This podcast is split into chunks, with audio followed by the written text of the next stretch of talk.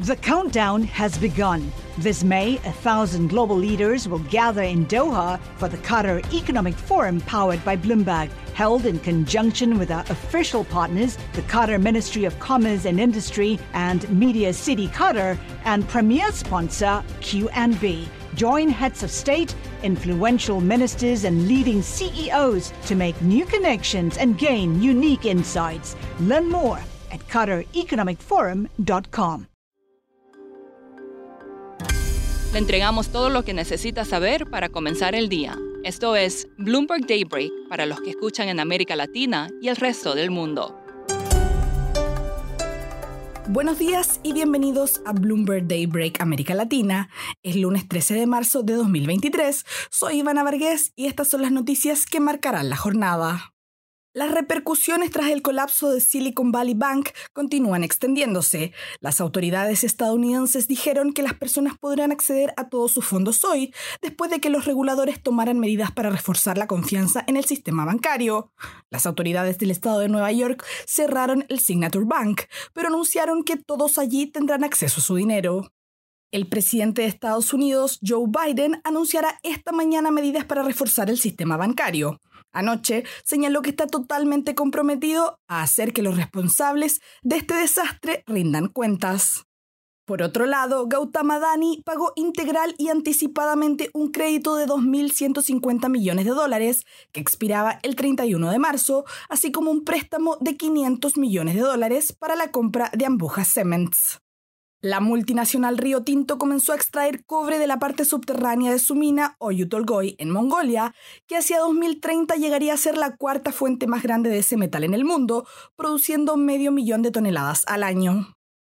La firma de servicios financieros UBS dijo que los esfuerzos de China para aumentar la extracción de litio podrían representar casi un tercio del suministro mundial para 2025, frente al 24% del año pasado. El banco espera que las minas controladas por China, incluidos los proyectos en África, aumenten la producción de 194.000 toneladas en 2022 a 705.000 toneladas.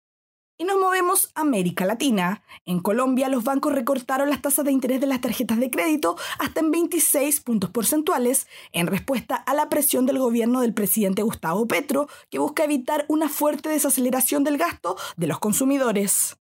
Por otro lado, en Bolivia, el gobierno espera que el Congreso apruebe lo antes posible el proyecto de ley para monetizar el oro de las reservas internacionales y asegurar la estabilidad del país. Mientras que en Perú se declaró estado de emergencia el viernes por la noche debido a que las intensas lluvias han dejado 58 muertos. La presidenta Dina Boluarte viajó el sábado por la mañana a las zonas afectadas del norte. El decreto de emergencia cubre siete regiones, incluyendo Lima. La temporada de lluvias ha afectado a más de 8.000 ciudadanos y ha destruido o dañado gravemente cerca de 3.000 viviendas. Y saltando a otro tema, el mundo de las criptomonedas ha estado aquejado por una crisis tras otra, en particular después del colapso de la plataforma FTX de Sam Backman Fried. La semana pasada supimos de otro colapso en esa industria, el caso de Silvergate Capital. Sharon Beriro es productora del podcast Bloomberg Crypto y nos explica la situación. Silvergate Capital es un banco estadounidense fundado en California. Es un banco relativamente joven que ha estado operando durante unos 35 años, pero que ha sido bien conocido como el criptobanco, digamos.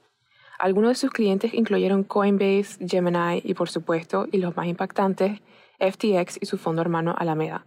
Al comienzo de este año, el banco registró una pérdida de mil millones de dólares en el cuarto trimestre, y a principios de este marzo, Silvergate anunció que necesitaba más tiempo para presentar su 10K, porque básicamente tenía que evaluar los daños a sus finanzas causados por el criptocaos del año pasado. El 10K es un informe anual que describe la situación financiera de las empresas, y en el mismo informe Silvergate anunció que estaba enfrentando investigaciones de los reguladores bancarios, una investigación del Departamento de Justicia de Estados Unidos, investigación del Congreso y preocupaciones sobre su capacidad para ser financieramente viable durante el próximo año. En el transcurso de la última semana, muchos comerciantes e inversores comenzaron a retirar depósitos, lo que provocó una caída de acciones de más del 90% durante el último año. Dado que la supervivencia del banco parecía cada vez más imposible y sin compradores a la vista, Silvergate anunció el miércoles pasado que cerraría sus puertas, poniendo fin a un cripto sueño de una década que lo convirtió en un jugador central del sector. Sharon, ¿qué significa la caída de Silvergate para el sector de las criptomonedas? Todo esto se convertirá en un telón de fondo para respuesta regulatoria, la cual ya se está calentando, digamos. Por un lado, los reguladores están señalando con el dedo a Silvergate como motivo de preocupación, una razón, digamos, de por qué la industria es peligrosa y riesgosa. Pero muchos entusiastas de las criptomonedas creen que las acciones de los reguladores frustrarán la relación entre el sector cripto y el sector bancario. Lo que vamos a empezar a ver es que las criptoempresas tendrán que buscar otros bancos a pesar del caos que el sector ha sufrido estos últimos meses. Si es una empresa con un historial de funcionamiento sin problemas importantes, probablemente podrá convencer a un banco de lo que le sucedió a Silvergate no fue culpa suya. Y por último, Everything Everywhere All at Once ganó el Oscar a la mejor película en la edición número 95 de los premios de la Academia, mientras que Brendan Fraser fue elegido mejor actor por su actuación en The Whale. Eso es todo por hoy. Soy Ivana Vargas. Gracias por escucharnos. Para conocer todas las noticias que necesita para comenzar el día, revise Daybreak en la app Bloomberg Professional, donde puede personalizar las noticias que desee recibir. También puede suscribirse a la versión solo audio en Spotify, Apple Podcasts o la plataforma de su preferencia. Eso es todo por hoy. Escuche de lunes a viernes Bloomberg Daybreak.